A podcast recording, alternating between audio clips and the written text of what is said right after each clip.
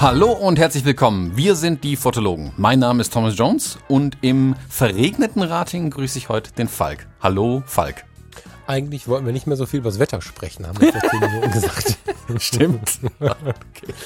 Wobei heute ist, glaube ich, ganz gut, das anzukündigen, weil ich weiß nicht, ob das hält. Wenn das gleich richtig losgeht hier, dann muss ich ein bisschen ins Mikrofon reinschreien, weil ja über mir das Dachfenster ist. Da müssen wir ein bisschen gucken, wie es geht. Ja. Also es ist dann kein Trommelwirbel, den man bei dir ständig hört, sondern es ist der Regen auf dem Dachfenster. Nee, ja, richtig. Ja, ja, es ist tatsächlich gerade, also ich glaube, es ist ja halb Deutschland davon betroffen, aber was hier gerade an Wassermassen runterkommt, das ist unfassbar. Ja, ja also bei uns gab es gestern Abend hier auch Feuerwehr, Krankenwägen, Blitzeinschläge, alles mögliche. Also hier war echt auch ein bisschen Weltuntergangsstimmung kurzzeitig mal. Ja, ja, ja, ich habe in der Firma, äh, hier, äh, ich mache ja nur zur Erinnerung, oder wer es noch nicht weiß, äh, in meinem Angestellten äh, Teil äh, mache ich ja die Reklamation, die Reparaturorganisation und schicke den Außendienst durch die Gegend. Also die Jungs, die Satellitenanlagen und Klimaanlagen und sowas reparieren. Und da fahren ein paar Autos durch Ratingen und die Umgebung. Und ich habe im Moment den nächsten Termin, wenn du irgendein Problem hast für einen Außendienst, obwohl vier Leute fahren, äh, am, warte, 21. Juni, glaube ich. Ist das ein Freitag? Also jedenfalls äh, sind gerade zwei Wochen mindestens zu, weil alles kaputt geregnet, gehagelt oder geblitzt ist ähm, was in der Stadt so auf den Dächern ist. Das ist schon spannend. Krass, krass. Ja. Ja.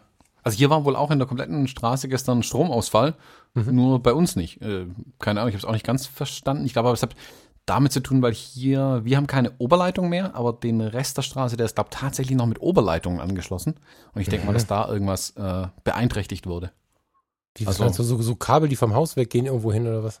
Ja, von Haus zu Haus gehen die ja noch. Also witzig. Das ja. gar nicht, dass es was noch gibt. Geil, okay. Ich, ich war auch völlig irritiert. Also in dem Haus hier ist es jetzt scheinbar vor ein paar Jahren, irgendwann in den letzten drei Jahren abgebaut worden. Und ich dachte ja. dann, dass eigentlich die komplette Straße dann entsprechend umgebaut worden wäre. Aber scheinbar, wenn man die Straße weit nach hinten durchfährt, da scheint es tatsächlich immer noch Oberleitung zu sein.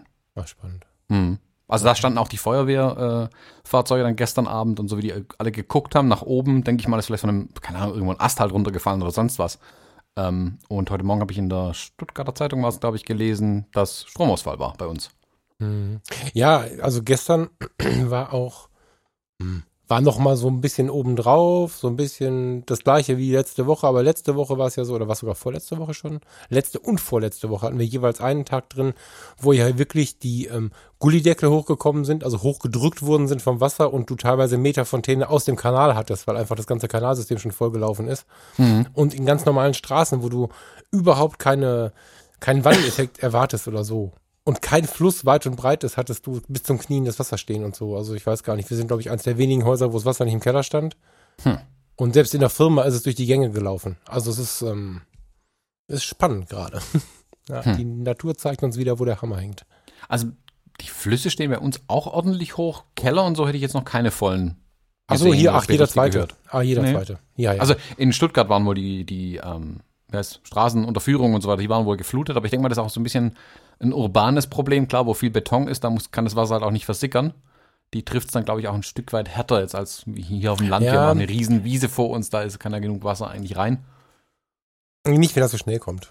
Aber ja, du hast ja, sicherlich irgendwie recht, wenn es da ums Versickern geht. Rating steht, also jetzt mein kleines Rating steht auf Felsen. Aber es war ja komplett Düsseldorf, Köln, das ganze Ruhrgebiet. Also wir hatten ja hier ganz global, also ich weiß gar nicht, wer gerade keinen Keller voll hatte und, und, und, die, also es ist wirklich üblich gerade, dass die Geräte kaputt geblitzt sind oder die Keller voll sind, man hat Wasserschäden und so. Also das ist irgendwie, hm. das war schon heftig die letzten zwei Wochen. Ich finde es immer wieder interessant, habe aber auch gut reden, weil hier hat alles überlebt. Also hier hat einmal so geknallt, dass ich dachte, es wäre zumindest im Nachbarhaus, aber der Mac läuft noch, ich habe nichts ausgesteckt oder so. Früher habe ich mir die Stecker gezogen. Mhm. Irgendwie wird man da faul. Aber, Je länger nichts passiert. ja, das Problem ist, dass ich ja jeden Tag, weiß ich nicht, 80 Geräte in der Hand habe, äh, Kostenvoranschlag für Versicherung nach Blitzschlag. Da, äh, also eigentlich müsste ich mal langsam schlau werden, aber ich bin einfach unbelehrbar, glaube ich. Da unten in die Ecke klettern ist irgendwie anstrengender, als zu hoffen, dass nichts passiert. Mm, das ist für mich einfach komisch. Ja. Hm. Wie war deine Woche, Thomas? Wir haben aufgehört so ein bisschen darüber zu sprechen, was bei dir und mir so los ist. Ich fand das immer ganz spannend. Das haben wir am Anfang viel gemacht und ähm, jetzt haben wir uns gerade extra nicht erzählt, wie es bei dir gelaufen ist. Du hast ja mhm. pff, vorsichtig gesprochen ein Problem im Kiefer. und ich bin hoch irritiert, wenn ich über Tag mal hier und da eine WhatsApp bekommen habe in den letzten ein, zwei Wochen, wie du dabei noch weiterarbeitest. Ich würde ja einfach zu Hause liegen. So. Mhm. Erzähl mal, wie es war. Ja, meine Taktik beim Krankwerden ist ja so, ich setze mich hin und sag mir, ich werde einfach nicht krank. Und dann ignoriere ich es einfach. nee, ich habe also, Röntgenbilder gesehen, ich weiß, dass du krank bist. Ja, ich habe es ja auch gesehen, das stimmt mich auch nicht so zuversichtlich irgendwie. Ähm, ja, man muss dann durch. Also ich hatte jetzt ja am, am, Wochenende hatte ich ja auch volles Programm. Ich hatte am Samstag eine Hochzeit, da war auch Gewittergefahr, aber hat nicht einen Tropfen Regen gegeben. Da hatten wir echt Glück. Und das Brautpaar hatte auch echt Glück, war schön dann auch. Ähm, und am Sonntag hatte ich ja im Anschluss dann direkt dieses Fußballturnier. Da hatte ich kürzlich ja mal davon erzählt, ich bin ja für dieses Fußballturnier ähm, als Sponsor aufgetreten von einer mhm. dieser E-Jugendmannschaften. Die spielen die WM nach, in Anführungszeichen. Also dem Turnier über zwei Tage gemacht. Ähm, und am Sonntag war ich dann auch dabei. Ich hatte ja schon so die Befürchtung, ja, ja, mein Team garantiert fliegt in der Vorrunde sofort raus dann irgendwie. Ähm, und ich sehe sie am Sonntag gar nicht mehr. Ähm, ein ganz anderer äh, Fall ist aber eingetreten. Die Mannschaft, die waren mindestens so hart wie ich die, keine Ahnung, aus wie vielen Leuten besteht so eine Mannschaft, die spielen zu sechs, sechs Feldspieler, ein Torwart und die kommen, glaube ich, zu zehnt, elft, mhm. würde ich mal behaupten. Ähm, am Sonntag kamen schon nur noch acht oder neun, weil zwei am Vortag ausgefallen sind schon. Mhm. Am Sonntagmorgen ist dann der nächste mit Nasenbluten vom Platz gelaufen im Gott. Viertelfinale. Im Achtelfinale hat sich einer die Seele aus dem Leib gekotzt, äh, ist dann auch heimgeschickt worden. Am Ende hatten sie noch einen einzigen Ersatzspieler, nur noch einen einzigen Torwart, der halt auf dem Feld stand und sind tatsächlich bis ins Finale gekommen und haben das Ding 0 zu 0 äh, ins Elfmeterschießen getragen. Da sind sie dann leider rausgeflogen, aber ganz großen Respekt äh, vor den Jungs, die waren echt also richtig hart und super diszipliniert auch. Also nicht hier Kinder rennen auf dem Platz hin und her und klar, in der Sonne sind die halt irgendwann dann kaputt einfach. Nö, die saßen schön brav im Schatten, Wasser getrunken, ihre Kräfte geschont und deswegen sind sie auch so weit gekommen. Also cool, echt cool, die Jungs. ich habe immer noch keine Ahnung, was die ganze Zeit auf dem Platz passiert ist, weil ich auf dem Fußball einfach nichts verstehe, aber. ja, ich baue auch gleich schon wieder, was, es gibt ja bestimmt Fußballfans, die jetzt sagen würden, ah, das war damals das Fußballspiel gegen, das, was mir jetzt eingefallen ist, war das Regenrennen von Monaco damals. Hast du das mitbekommen? Wo irgendwie drei oder vier Leute noch im Ziel angekommen sind. Formel 1, Entschuldigung. Formel 1. wenn ich von Sport rede, kann ich von Formel 1 reden, da kann ich mitreden. Punkt. Ah ja, okay. Never ever irgendwas anderes. Formel 1 habe ich eine heiße Zeit gehabt irgendwie. Da gab es mal ein, ein, Rennen in Monaco, wo wir nachher Wetten abgeschlossen haben, ob die die Siegertreppe noch voll kriegen, weil einer nach dem anderen rausgeflogen ist. Und lange Jahre hatte ich den Namen drauf, hieß der Trulli oder so. Irgendwer, der sonst so Platz 10 bis 12 belegt hat. Mhm. Das war nicht Trulli, nee. Das war einer von diesen Fahrern, die, die einfach alles selber bezahlen und deswegen einfach Hauptsache mitfahren. Immer ganz also, hinten, aber Hauptsache mitfahren. Die nur eine Teilnehmerurkunde bekommen. Ja, ja, ja, also einfach genug Geld, um, um da mitzuspielen irgendwie. Und äh, der war irgendwie Platz drei. das ist total geil. Das fiel mir gerade ein. Ja, hart, echt. Mhm. Ja, also klingt aber spannend. Ich finde diese Sponsoring-Nummer, die du da machst, finde ich total geil. Ich bin kein Fußballtyp, ich verstehe. Ich werde jetzt zur WM wieder völlig durchdrehen, aber habe mir schon Kolumbien-T-Shirt gekauft, um kein deutsches anziehen zu müssen. Ich freue mich auch schon wieder voll drauf, aber ich bin halt so im Vereinssport voll nicht drin irgendwie. Ja, schön, ja ich muss sagen, also jetzt das mal so live aus der Nähe mal wieder gesehen zu haben, das ist schon eine spaßige Sache. Und ich glaube, für die Kids ist es auch ein Riesending. Ich meine, dass Kinder Sport machen und so, das ist alles super. Und auch, dass sie draußen sind und Teamplayer und da lernt man auch ganz viel. Also ich glaube, dass da viel ähm, soziale Erziehung auch stattfindet bei den Kids. Also mhm. Also den Umgang untereinander ja, lernt man halt auf dem Bolzplatz und so. Was ich ja. aber auch sagen muss, was mich echt begeistert hat, und das habe ich im Nachhinein dann so oder so über den Tag hinweg dann irgendwann gemerkt, die ganzen Kids hatten nicht ein einziges Mal ein Telefon oder ein iPad oder sowas in der Hand. Ach krass. Die waren einfach mal einen Tag lang von den ganzen Geräten weg. Die haben mhm. ein Ziel vor Augen, die arbeiten gemeinsam an was. Ähm, das ist jetzt völlig egal, ob das der, der, Fußballverein oder sonstige Sachen sind, aber die haben, die machen einfach was und mhm. eben hängen nicht an den Geräten rum. Und das fand ich super. Muss ich ehrlich sagen, das, da denke ich mir, ja, stimmt eigentlich. Man muss die Kids halt auch irgendwie beschäftigen. Dann hängen die auch nicht den ganzen Tag hier mit dem äh, Telefon in der Hand irgendwie rum. Ja. Ja, ja, also du, wenn ich mal sag, boah, Fußball und so, das ist ja mein eigenes, einzelnes, eigenes Problem, was auch eigentlich gar nicht, weil genau genommen habe ich ja einfach nicht so viel Zeit dafür. Wenn ich dann doch mal mit äh, bei Fortuna bin, finde ich es ja auch wieder geil. Die Stimmung ist schön. Das ist ja, ne, nur ich bin halt nicht der, der an der Kaffeemaschine steht und sagt, boah, hast du gestern gesehen Rostock? Da denke ich immer, was war in Rostock? Ist da irgendwie jetzt geregnet? Also ich weiß das immer nicht, wovon genau. die reden. Aber äh, am Ende, wenn ich dann da bin oder wenn ich so Vereinsleben sehe, das ist ein bisschen wie mit der Kirche, ich rede ja nur aus der Kirche äh, nicht. Also ich habe, ich bin schon Christ und so, habe aber einige Male überlegt, aus der Kirche auszutreten, aus so, so grenzpolitischen Gründen, tue ich nicht, weil das einfach eine riesige Sozialorganisation ist, die so vielen Menschen so viel bietet. Und das liegt natürlich auch daran, dass ich meine Kirchensteuerparagraf bezahle. Und das ist bei den Vereinen auch so. Selbst wenn ich es noch so kacke finden würde, was die da über Tag treiben, auf die gesamte Sicht ist das mega gut für die Kinder und Jugendlichen, die da, die da spielen. Mhm. Hammer, ja. Ja. Ja, ja es gibt ja ganz viele, Bitte? gibt ganz viele Sachen, die die auch machen können. Also ich, ich weiß, du warst ja im CVJM ganz aktiv mhm. früher zum Beispiel. Genau, auch sowas, ja. ja. Also es muss ja nicht jetzt, also klar, Sport ist immer schön, Bewegung ist nie verkehrt. Ähm, aber da gibt es ja ganz viel, was man mit den Kids einfach machen kann. Also dass diese, diese Gruppenstrukturen im, im Prinzip gibt es die ja leider fast nur noch beim Fußball. Ne? Ich, widersprecht mir, liebe Zuhörer, wenn da irgendwie ich was nicht auf dem Schirm habe, aber dieses CVJM-Ding, also CVJM ist der christliche Verein junger Menschen und wer das noch nicht kennt, der kennt aber den YMCA. Mhm. So, das ist der, der Ursprung des Ganzen. Und die haben eine überkonfessionelle, also die sind oft an der evangelischen Kirche angegliedert. Das liegt aber einfach daran, dass die evangelische Kirche etwas offener war als die katholische Kirche, sie anzugliedern. Haben die oft die Jugendarbeit ähm, gemacht für so Gemeinden. Gibt aber auch eigenständige CVJMs, die einfach mh, mm, diesen Auftrag Jugendarbeit, Vermittlung, Arbeit mit Kindern und Jugendlichen, Gruppen, äh, Motivation, all so ein Zeug irgendwie zu leben. Das ist eine geile Organisation und, und in den 90ern also wie in Ratingen hier, wenn ich überlege, wir sind ja keine Großstadt. Es gab montags, mittwochs, Donnerstag, Freitags Gruppen nach der Schule. Am Wochenende gab es immer eine Gruppe und alle drei Wochenenden gab es eine Gruppenübernachtung, zwei Jugendfreizeiten, eine Stadtranderholung. Hier war richtig was los.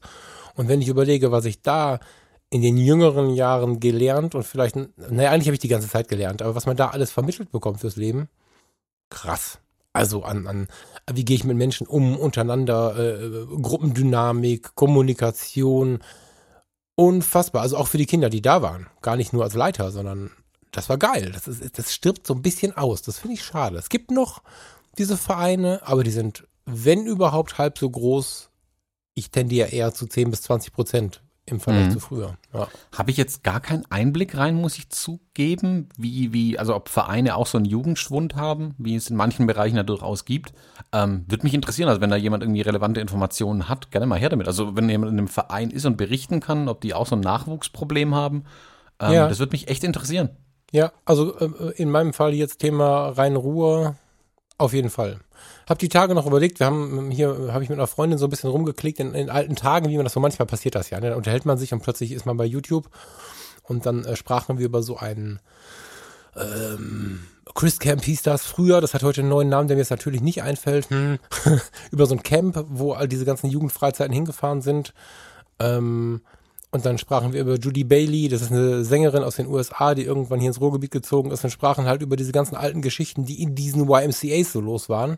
Auch hier in Deutschland. Und wie cool das war, da hinzugehen. Also es war auch nicht uncool und du warst ja nicht irgendwie komisch, wenn du in die Kirche gegangen warst, bist, sondern der CVM, der YMCA, das war auch cool. Ich meine, wir hatten einen Billardtisch, wir hatten, wir hatten einen mega Ghetto-Blaster da, den du sonst nirgendwo stehen hattest. Wir haben fette Hip-Hop-Musik gehört. Wir waren um die Ecke heimlich rauchen, was jeder wusste. Wir haben also die waren schon schlau, wie sie es mit uns gemacht haben. Mich würde schon interessieren, ob das noch. Ich habe gesehen, es gibt den CVM noch und es gibt auch einzelne Vereine, aber hier in der Stadt zum Beispiel. Ich glaube, es gibt auch so einen, so einen Trompetenverein von denen. So. Aber Jugendarbeit, puh, glaub nicht. Also hier um die Ecke ähm, gibt es auf jeden Fall die Royal Rangers. Was ist das denn? Kennen Sie nicht? Das sind Pfadfinder. Die heißen ähm, dann Royal Rangers? Ja, ich, boah, jetzt, ich, alles, was ich jetzt erzähle, ist völliger Mist. Ich weiß, dass es Pfadfinder sind und ja. ähm, was da aber genau dahinter steckt, frag mich nicht. Ähm, aber ich, ich kenne es, weil, also zwei Straßen weiter äh, sind die eben und da laufe ich hin und wieder mal dran vorbei. Mhm. Ähm, die machen, also da, die campen auch hier, die kürzlich mal, äh, campen, die haben hier irgendeine Aktion auch kürzlich gemacht ähm, auf der Wiese in meiner Straße gegenüber. Da mhm. rannten halt irgendwie kurz mal 200 Kinder irgendwie rum. Ähm, also da scheint noch was zu gehen. Das CVJM an sich Weiß ich gar nicht. Ich denke schon, dass da noch mhm. wäre hingehen. Also früher war es bei mir war es auch tatsächlich so, alle meine Freunde waren irgendwie nie greifbar, weil die alle ständig im CVM waren, nur Echt? ich halt nicht. Ja. Ach cool. Ähm, okay. so. Und ich bin halt irgendwie zu Hause gesessen, habe mich mit meinem Computer beschäftigt. Ähm, was jetzt im Nachhinein nicht ganz schlecht war auch, aber ähm, klar, äh, bei sowas mitzumachen ist sicherlich auch nicht verkehrt. Das wird der Grund sein, warum es heute so ist, denke ich. Ne? Du hast einfach so viel ähm, Sachen, wie du deinen Alltag selber organisieren kannst und, und also deine, deine Freizeit. Und dann hast du ja auch ganz andere Anforderungen. Also es war überhaupt kein Problem damals, dass ähm, die Kids bei uns zweimal unter der Woche um 15 Uhr zu den Gruppen kamen nach der Schule. Das ist, das ist heute undenkbar mit den ganzen Verpflichtungen, Hausaufgaben und so. Da, da ist das Druckgeschehen ja schon noch in die Höhe geschnellt und ne, ähm, das war eine andere Zeit. Ich mag diesen Satz nicht, ne? Aber diesbezüglich war das eine andere Zeit. Ich glaube schon, dass die CVMs funktionieren, aber halt nicht mehr. Also wir waren damals, glaube ich, 18 Mitarbeiter, ähm, hatten weit über 100 Kinder, sind ähm, fünf Wochen die kompletten Sommerferien, haben wir 55 Kinder jeden Tag bespaßt und so Scherze. Ähm, natürlich mit wechselnden Teams, also nicht mit, mit allen 15 Mitarbeitern. Man wollte ja auch mal Urlaub machen, aber was da so abgegangen ist. Zwei Ferienfreizeiten, also so ein bis zwei Wochen Eiselmeer, Segeln, Skifahren, was der Teufel.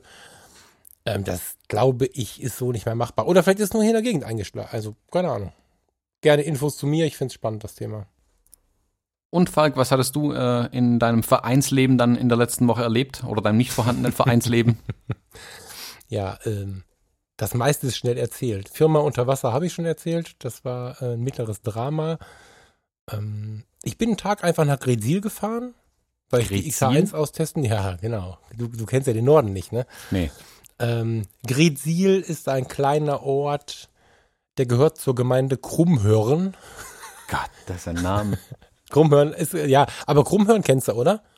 Nee. Da ist der Leuchtturm von Otto. Ah, den kenne ich. Ne, wo der, wo der, wo er gewohnt hat, in Otto, der Außerfriesische, glaube ich. Und wenn die japanischen Busse kamen, hat er seine Klorollen äh, gelb welche Farbe hat der? In den Farben des Leuchtturms angemalt und hat die den verkauft. Mhm. So, und da, da, oben in Krummhörn, das ist Ostfriesland. Krummhörn, das ist so ein Namen gibt es nur in Ostfriesland. Das ist so. Wir sind auch an Süderbraurup vorbeigefahren, wo Werner sein, weißt du? ja, den, den kenne ich. so, also XH1, Falk wollte mal ein bisschen gucken, wie, wie das so ist mit der neuen Kamera und so. Und ich war Ewigkeiten nicht mehr in Gretzil. Gretzil ist ein wunderschöner, kleiner, ganz alter Hafen. Oben in Ostfriesland ist eine Reise wert. Auf jeden Fall mal draufklicken. Und ähm, hier aus der Gegend Ruhrgebiet in, weiß ich nicht, zweieinhalb Stunden oder so zu erreichen. Also auch mal eben Fotoausflug. Ähm, und habe da halt mit der, mit der XH1 rumgespielt.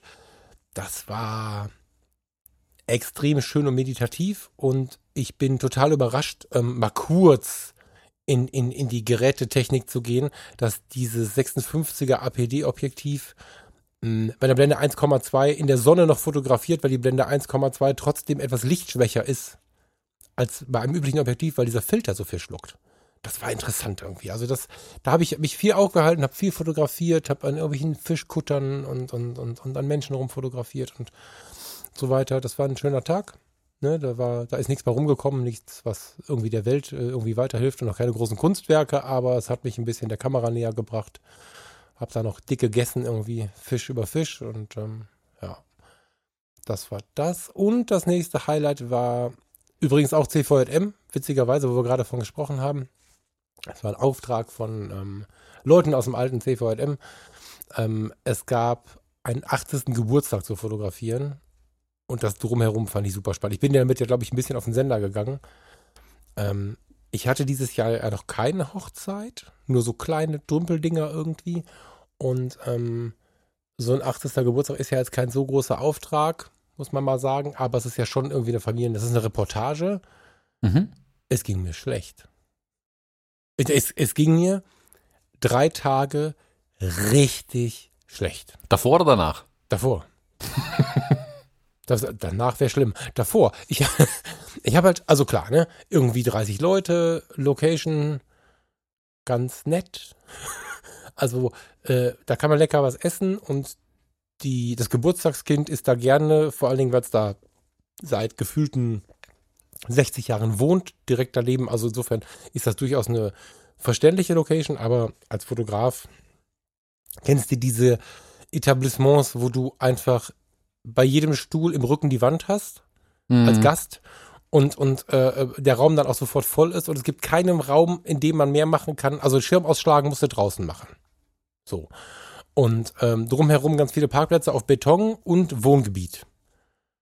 Und beide Säle voll. Also es gab einfach keinen Platz für irgendwas und ich, ähm, ich habe tatsächlich drei Tage richtig gelitten. Das, das ist unglaublich. Mir ging es richtig schlecht. Und als ich dann irgendwie ähm, immer näher rankam, habe ich gemerkt, okay, das ist, ich habe jetzt hier Lampenfieber. vor einem Geburtstag. Ich, ich habe die fettesten Hochzeiten gemacht und habe vor einem Geburtstag Lampenfieber gehabt. Das, das habe ich überhaupt nicht verstanden. Fand ich interessant. Vielleicht wirklich so eine Folge daraus, jetzt über meine ganzen Veränderungen immer wieder andere Themen gehabt zu haben und dieses klassische, ich fotografiere meine Hochzeit oder was auch immer, das war ja raus. Mhm. Und ich war, also scheinbar reicht es aus, ein paar Monate sich mit anderen Dingen im, im Schwerpunkt zu beschäftigen, um, um da wirklich, also mir ging es schlecht. Und dann bin ich aber rein und äh, super spannend. Es hat, ich glaube, 34 Sekunden gedauert, dann war alles cool. Das war also so nach dem Motto, okay, ähm, es passiert nichts, der Säbelzahntiger kommt nicht, der beißt mir nicht in den Hintern, die Leute sind nett, die sind lustig, wir verstehen uns super, alles ist geil. Mhm. So.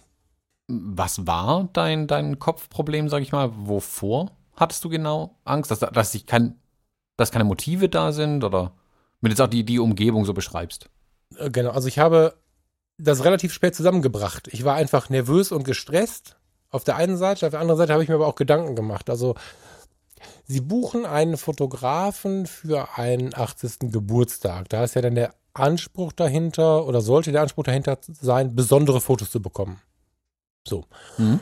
Und ähm, die Location gibt so wenig her, dass ich außer der Situation einfach fotografisch jetzt nichts leisten konnte. Also ich konnte wirklich nur mich darauf verlassen, dass ich ein gutes Auge und ein gutes Gefühl für coole Situationen habe.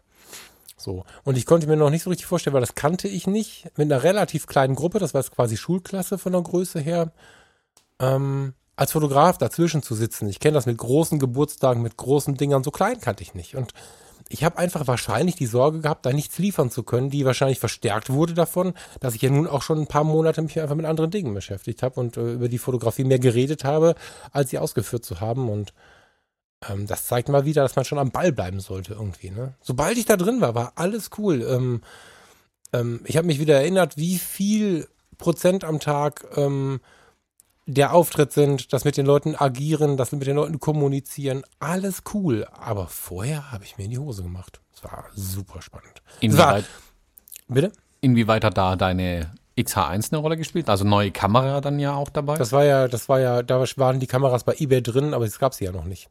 Ah, okay. Also die Kameras, mit denen ich fotografiert habe, standen alle bei eBay drin und liefen äh, einen Tag später aus quasi. Mm, okay. Das heißt, ich habe noch mit der alten Ausrüstung fotografiert. Ähm, vielleicht auch das, also mit Geräten zu arbeiten, von denen ich mich emotional schon verabschiedet habe, ist natürlich auch so ein bisschen an in der Luft hängen. Mhm. Hm, vielleicht auch das. Und die Location war halt wirklich schwer. Ne? Also als ich drin war, ist es ja immer so, weiß nicht, wie es dir geht, das kann ich ähm, über alle Arbeitsbereiche nehmen. Ob das heute im Laden ist, ähm, ob das früher in dem roten Auto war oder ob es heute in der Fotografie ist. Ähm, sobald ich drin bin, selbst wenn es stressig wird, mache ich das mehr oder weniger mit links, weil ich dann in so einem Flow drin bin der Gedanke vorher darüber, wie soll ich das retten, war halt schlimm. Also ich, es, es, es war da auch schlimm, aber ich habe es da nicht mehr gemerkt. Ich meine, natürlich gab es, können wir mal ein Foto zusammen machen? Nee, hm. kann man hier nicht. natürlich haben wir Fotos zusammen gemacht. Und dann machst du Fotos, wie Leute am Tisch sitzen, weil das tatsächlich der schönste Hintergrund ist. Da ist natürlich für so ein Fotografenherz schlimm. Oder es regnet draußen in Strömen. Äh, übrigens hier gerade auch. Wenn es donnert oder rasselt, nicht wundern, dann ist das hier meine Umgebung. Ähm, draußen regnet es in Strömen, es ist alles schlimm draußen. Du, ich habe dann nachher, es gab ein Pärchen, eine junge Familie, ganz süße Leute, Männlein, Weib, also Papa, Mama und zwei Kinder. Eltern beide Pastoren und ganz klassisch, ein bisschen alternativ mit einem Renault Kangoo. Also ich glaube, die Menschen hat jeder vor Augen gerade. und die, die habe ich im Regen unter die offene Klappe vom Kangoo gestellt und die Kinder in, die, in den Kofferraum gesetzt und haben wir da zusammen rumgealbert. Und am Ende haben wir so eine Familie, die im Kangoo sich darüber freut, dass es regnet und der Papa hält mit den Fingern den, die Klappe offen, weil die, weil die Dämpfer kaputt sind. So, also, das war witzig, keine Frage. Aber das war meiner Meinung nach in dem Moment, an dem Tag, der einzige Ort und Moment, wie man nettes, süßes Foto von dieser Familie machen konnte. Ich wusste vorher nicht, dass, dass der Kangoo da wird, da sein wird. Ich wusste nur, da kann man keine Fotos machen. Hm. So, ja. Aber man rettet die Sache dann ja immer irgendwie. Ich glaube, genau. da muss man dann, glaube ich, hinkommen, einfach, um wieder das Gefühl zu haben, weil sobald sich das Gefühl dann einstellt, bei mir auch, ich kenne das ja auch, sobald ich die erste Situation gerettet habe, dann ist für mich alles okay. Dann gibt es auch kein Zurück mehr oder kein, oh, hm, ich weiß nicht mehr. Dann kann ja, kommen, das, was will. Das ist einfach das Ding mit der Routine. Hm? Ich habe früher im Dienst schon gesagt, so ehrenamtlich auf den Rettungswagen geht schon nicht, weil die Routine weg ist. Und das ist beim Fotografieren scheinbar nicht so sehr anders, wenn du also Troubleshooter sein möchtest. Dann ist schon ziemlich wichtig, in der Routine zu bleiben. Also noch ein Grund mehr, im nächsten Jahr auf die Winterhochzeiten zu setzen und noch zumindest mal so jeden Monat eine zu machen. Äh, zwei zu machen, wenn es dann November, Dezember, Januar wird. Das ähm, mhm. war mir schon mal noch eine Schule jetzt. Wenn man sich dann erinnert, ich meine, das war jetzt auch eine Schule beim nächsten Mal, wenn es mir so geht, erinnere ich mich daran. Schlimmer als in der Location kann es nie wieder werden. Nie, nirgendwo. Egal wo mhm. auf diesem Planeten. Also das, ähm, ja. Ja, sind dann fies so dunkle Locations und sowas, das ist dann schon, schon richtig gemein. Also meine Hochzeit am Wochenende war auch so, so schön die Location war. Das war eine alte Scheune auf dem Bauernhof. Super, super schön. Draußen strahlender Sonnenschein. Ähm, da da aber keine Fenster sind, sondern nur zwei Eingänge, die dann auch noch mit so großen Wänden zugestellt waren, dass nur das Licht quasi nur gespiegelt nur noch reinkam, mehr oder weniger, war es da mhm. drin auch echt richtig, richtig dunkel. Das war mhm. dann echt ein bisschen schade. Und da hingen halt irgendwie ein paar Glühbirnen an der Decke. Also so zum Drinsitzen, wunder, wunder, wunderschön. Äh, zum Feiern auch ganz, ganz toll. Ähm, die Deko war herrlich, also außenrum so alte, äh, so Western-Planwagen und lauter so ein Kram. Also richtig, mhm. richtig cool. Aber zum Fotografieren natürlich ein völliges Desaster. Deswegen habe ich dann die Leute fast immer rausgezogen aus der Location, wenn es um irgendwelche Bilder ging. Mhm. Spannend. Ja, also schlimme Locations sind eine gute Schule. Ist das ein Ja, das kann man so sagen.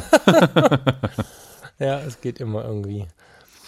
Gut, ähm, Falk, wir haben heute äh, uns ein Thema ausgesucht, über das wir, glaube ich, schon eine Weile mal sprechen wollten. Wir hatten es, glaube ich, schon hin und wieder mal angerissen, und zwar die Sofortbildkameras, Schrägstrich, was wir mehr verwenden, die Instax-Kameras. Das dürfte dann auch ähm, den jüngeren Leuten was sagen. Wie soll man anfangen? Erzähl mal, was, was machst du mit, mit Instax? Was waren deine oder guck, jetzt fange ich auch schon an. Was waren deine ersten Berührungen mit Sofortbildkameras? Trauma. Trauma? ja. Schon wieder. Ja, voll. Ich voll Trauma. Ich, also ich habe, also mir fallen zwei ein. Ich, ich habe also meine Lieblingsfamilie, also mein Lieblingsteil meiner Familie lebt ja im Sauerland, Woll. Ähm, sind so eine Försterfamilie, also er ist Förster und ähm, da dreht und angelt sich natürlich irgendwie im Alltag sehr, sehr viel um dieses Thema Försterei. Und mein Vater war ja auch Förster. Und wenn wir Kinder dann ähm, abends mit auf die Jagd wollten, hieß es ganz oft, nein, nein, äh, die Kinder sind zu laut und so. Mm -mm. Und nachher erzählten die dann aber halt ihre Jägergeschichten, ne, wie das dann so ist. Ne? Und da durch den, durchs Dickicht gelaufen und erzählten von Nebel und weiß der Teufel nicht alles und so. Ja, und äh, ich durfte halt nicht immer mit. Ich war morgens früh auf dem Ansitz mit dabei und, und war sicherlich auch immer mal mit. Aber im Großen und Ganzen war das mehr so Naturschutz, Bäume, Hochsitze bauen, so. Und dann hatte mein Vater, das wusste ich nicht, eine Polaroid-Kamera gekauft. Und dann kamen sie von der Jagd zurück und dann erzählten sie wieder. Und ich sag, Mann, ich möchte es mal sehen. Also mal sehen, ich war ja mal mit, ich möchte es mal wiedersehen. Und dann legt mein Vater mir erstmal ein Polaroid hin von einem Hirschkopf ohne Körper. ich kannte diesen Anblick ja, aber das war der Grund, warum ich nicht mit durfte. Alle anderen waren da relativ hart, weil die es auch gewohnt waren. Die ganzen anderen Kinder kannten das. Die haben ihre Hasen gefüttert und denen über den Kopf gestrichen und Herbert, ich wünsche dir einen schönen Abend, aber heute Abend bist du auf meinem Teller und dann wurden die abends gegessen und dann haben die mit ihrem Hasen gesprochen, während wir den gefuttert haben. Das war mir immer sehr fern. Äh, ich war eher das Weichei und habe dann immer, wenn mein Vater das Gewehr angesetzt hat, gehustet oder so. Es gab also einen Grund dafür, dass ich nicht mit durfte.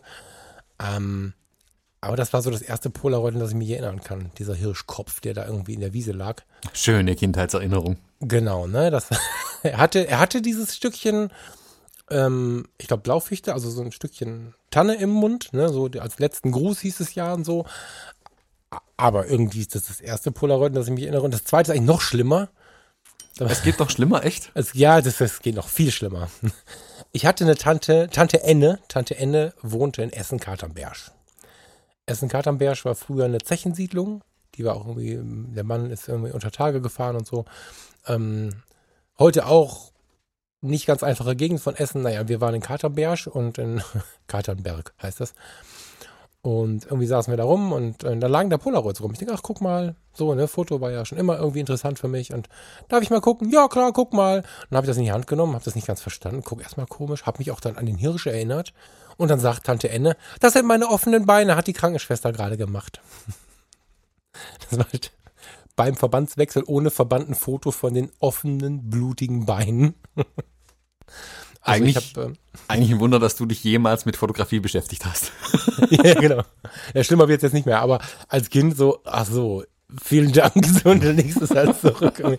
Ich erwarte auf Blumen, auf Autos, auf spannende Fotografie und bekomme einen abgeschnittenen Hirsch, Hirschkopf und offene Beine. Also, das, also mein, mein Start in die Sofortbildfotografie war jetzt, sagen wir mal, ähm, interessant. Interessant ist aber eine sehr wohlwollende Bezeichnung für den Start. Ja. Also ja. bei mir gibt es eigentlich nur schöne Erinnerungen. Ich kenne irgendwie Erzähl Polaroid. Mal, also, mir das. Ich kenne halt diese äh, lustigen alten Polaroid-Kameras, die weißen, wo man draufdrückt und tatsächlich ein Bild sehen konnte. Für mich war das als Kind die völlige Revolution von allem. Das mhm. war wie Space Shuttle fliegen eigentlich. Ja. Ähm, weil zu, rein analogen Zeiten war man es ja gewohnt, irgendjemand fotografiert irgendwas und dann kommt irgendwann mal ein Bild und das hat mich dann aber schon nicht mehr interessiert, weil das ist ja schon eine Woche alt. Und Polaroid habe ich verstanden, in Anführungszeichen. Ich fotografiere und dann kommt auch ein Bild direkt raus. Mir hat mhm. sich dann damals nicht erschlossen, warum das bei den anderen Kameras nicht auch so sein kann. Also warum besitzen wir Kameras, die das nicht können? Ja. Ähm, wir hatten also die typischen 80er Jahre Polaroid-Kameras eben und mein Opa hatte die, glaube ich, wenn ich es richtig weiß. Und der hat damit halt auf Familienfesten und im Alltag so ein bisschen rumfotografiert mit der Kiste und ganz viele Erinnerungen. Also Menschen machen ja Erinnerungen oft an Bildern fest, die man sich ja. dann auch immer wieder angucken kann. Die Erinnerungen bleiben dann einfach präsenter ja auch. Und bei mir waren viele davon auch diese Polaroid-Aufnahmen, weil die irgendwie immer rumlagen ähm, was denen über die Jahre natürlich nicht gut getan hat. Wer, wer Polaroid von aus den 80ern noch irgendwo hat, der wird es wissen. Da ist, die sind mittlerweile wieder ausgeblichen. Die entwickeln ja, sich wieder zurück. Das ist schön. In den, in, in den Fotoalben halten die sich schon. Da habe ich noch ein paar. Genau, genau. Also ja. egal, wenn sie dunkel gelagert werden, einigermaßen temperaturstabil geht es, glaube ich, auch. Ähm, da lagen manche aber halt echt auch offen irgendwo rum oder hingen. Das ist eigentlich das Schlimmste für einen Polaroid, dann, wenn es an der Wand hängt irgendwie. Hm. Ähm, ich muss mal schauen. Ich habe jetzt auch ein paar Instax Bilder, die hängen seit einem Jahr an der Wand. Die müsste ich mir mal anschauen, wie die mittlerweile eigentlich aussehen. Mhm. Ähm, ob das da genauso, obwohl ein Jahr ist jetzt noch keine Zeit, aber würde mich interessieren, ob die langsam auch ähm, mehr und mehr ausbleichen. Nee, also ich fand. Also in der Sonne auf jeden Fall, das denke ja. ich schon, ja. Also jetzt haben sie gerade, jetzt stehen sie vor dem Fenster, also mit dem Rücken zum Fenster hängen sie jetzt gerade. Ähm, das wird denen bestimmt auch nicht gut tun. Ähm, da muss ich echt mal drauf schauen, wie die mittlerweile aussehen. Den Rücken zum Fenster? Ja, die hängen in so einem, ah, die sind von der Hochzeit. An unserer Hochzeit hatten wir, wir haben ein Gästebuch gemacht, in Anführungszeichen. Und zwar hatten wir die Instax halt verteilt und die Leute sollten von sich Bilder machen und die Bilder in ihre Tischkärtchen wiederum reinstecken, weil die das gleiche Format hatten und uns einen kleinen Gruß da lassen. Und besagtes Tischkärtchen mit Instax-Bild hängt mit einer kleinen Wäscheklammer an einem kleinen Stück Schnur in einem Bilderrahmen aufgehängt, der keinen Rückteil hat. So. Habt ihr das gleiche aufgehängt, was ihr auf der Hochzeit schon stehen Genau, du hast ja gesehen, genau, ich wollte jetzt nur den Hörern ein Bild machen. Ja, ja, ja. Ähm, und dieser besagte Bilderrahmen, der hinten offen ist, mit diesen Schnüren ah. in der Mitte, wo die Instax-Bilder dranhängen, äh, der steht, weil ich ihn jetzt in, ich habe es in vier Monaten halt noch nicht geschafft, den aufzuhängen, weil das ist ja keine Zeit, ähm, steht der auf dem Fensterrahmen am Fenster im Wohnzimmer. Ach, tu ihn da weg. Das ist tödlich, glaube ich. Ja, oder? jetzt, wo ich so drüber nachdenke, ist es für mich eine blöde Idee. Der Fotograf. Profis unter sich. Weißt du? Ja. Ach ja, super. Ja, aber ähm, wir haben ja die Polaroids eigentlich in ihrer Hochzeit erlebt. Die 80er ja. Jahre sind ja für mich so ein bisschen Polaroid-Zeit. Pass auf, also genau. Ähm, bei mir war jetzt nicht immer nur alles mit Blut verbunden. Das klingt ja gerade so, als wenn ich nur mit Verrückten unterwegs wäre und, und, und selber die, die Mega-Diagnose haben müsste, weil meine Leute alle verrückt sind. Ne? Ich hatte auch schöne Zeiten damit. Also natürlich die, natürlich die ganz normalen Erinnerungsfotos, die man so im, im Fotoalbum findet, zum Beispiel wie der Falk in so einem Plastikkasten liegt, weil er zu früh geboren wurde oder so. Ähm, so Bildchen kannte man natürlich. Die kenne ich auch. Da finde ich bis heute faszinierend, was man früher so für Autos gefahren hat und so. Dieser Farbschleier, der inzwischen darüber ist, der gibt dem Ganzen den Rest kannte ich schon. Ähm, deswegen habe ich mich auch immer so auf diese beiden Traumafotos gefreut und dann sowas Schlimmes bekommen. Ich hatte sogar eine eigene relativ früh. Also ich hatte sogar, bevor ich eine richtige Kamera hatte, das habe ich immer, mir fällt gerade auf, dass ich eine Polaroid nie als richtige Kamera ernst genommen habe früher. Ähm, ich hatte ein paar Monate, bevor ich ähm, die ersten Fotos mit der Spiegelreflex von meinem Vater machen durfte. 87 war das. Habe ich eine Landkamera geschenkt bekommen so, so ein Ding mit so einem Faltenbalk und hast das so aufgeklappt und dann muss, war hinten der Film drin. Mhm. Ähm, und das war kein Film, der rausgefahren kam und dir dann ein Bild gegeben hat, ne, sondern das war ein Film, den musstest du noch schütteln. Die neuen muss man alle nicht schütteln, macht aber jeder. Kein Mensch muss ein Polaroid schütteln, aber die, die alten Kontakt-Polaroids hießen die, glaube ich, die gibt's ja noch. Gibt noch einen Film, ne? Du meinst den Trennbildfilm? Genau, Trennbildfilm, genau. Die hast du halt hinten rausgezogen und da musste man so, ein, so, ein, so, eine, so eine Folie abziehen. So, so eine habe ich ähm, geschenkt bekommen und war ganz stolz auf meine Landkamera und dachte, wir fahren nach Bayern in Urlaub, weil wir im Jahr davor schon in Bayern waren und mein Kinderkopf hat einfach gedacht, wir fahren ja immer nach Bayern in Urlaub. Und dann kam raus, dass wir nach St. Peter-Ording fahren, also ans Meer. Oder war ein Drama, weil mit der Landkamera, die ich jetzt geschenkt bekommen hatte, konnte ich am Meer nicht fotografieren. Es war keine Meerkamera. das war ein Theater, ja. Und ähm, ja, am Ende ähm, habe ich festgestellt, dass die Landkamera auch am Meer funktioniert irgendwie. Ja. Also ich habe auch schöne Zeit mit Polaroid-Kameras gehabt, so ist es nicht. Mhm. Angefangen hat das Ganze in St. Peter-Ording. Und mhm. ja. Welches Baujahr war, war diese Bitte? Landkamera? Welches Baujahr? Weißt du das ungefähr? Oh, keine Ahnung, nee. Also ich habe sie tatsächlich jetzt bei eBay verkauft. In dem Zuge der Fuji-Geschichte habe ich tatsächlich alles irgendwie rausgehauen, damit das geht. Ähm, müsste ich nachgucken. Aber war eine moderne. Vermute 70er. Ja, mhm. also, also modern, ich, wenn ich jetzt modern sage, fühle ich mich extrem alt, weil sie war aus den 70er Jahren. Mhm. Es war jetzt kein Modell aus den 50er Jahren, das waren ja wunderschöne Bakelit, das, die sahen ja aus wie ein Auto. Die waren mhm. ja designt wie so ein 50er Jahre Auto. Das Ding hatte den Charme von Mad Max. Also mhm. so 70er, 80er Jahre. Ja. Mhm. Okay. Ja, aber also wer, wer die Geschichte von Polaroid nicht kennt, also die Dinger heißen tatsächlich Land-Kameras, äh, ähm, weil der Erfinder von Polaroid Land hieß, Edwin Herbert Land. Habe ich übrigens gerade erst im Vorgespräch von Thomas gelernt. Genau, genau. Ich habe dich da ein bisschen aufgeklärt. ähm, und die ersten Kameras, die äh, er gebaut hat, oder ja, die, die ersten massengefertigten Kameras, das sind wunderschöne alte ähm, Balkenkameras. Ähm, die sehen richtig, richtig cool aus. Also die darf man niemals hergeben. Ich denke mal, die werden auch für ein paar tausend Euro vermutlich, wenn überhaupt, gehandelt. Ähm, so viele kann es davon ja eigentlich gar nicht geben. Ähm, jetzt hat man es aber gerade schon kurz angerissen, und zwar den ganz großen Unterschied bei den Polaroid- oder Sofortbildkameras die Arten der Filme. Da hat sich ja einiges getan. Also anfangs ja. waren das ja diese Trennbildfilme, die gibt es zwar bis heute, aber das ist schon ein bisschen ein anderes Verfahren. Es gibt nur noch einen, glaube ich, ne? Äh, also ich kenne halt den, den Fuji FP100, das ist der, der in die Mittelformatkameras reingehört. Ja, und ich meine, die schwarz-weißen hätten sie eingestellt, den bunten gibt es noch, oder umgekehrt. Ich meine, es gibt nur noch einen. Aber ja, ja. genau, also ja, ja. damit genau. haben sie angefangen, ne, mit dem ja. Ja.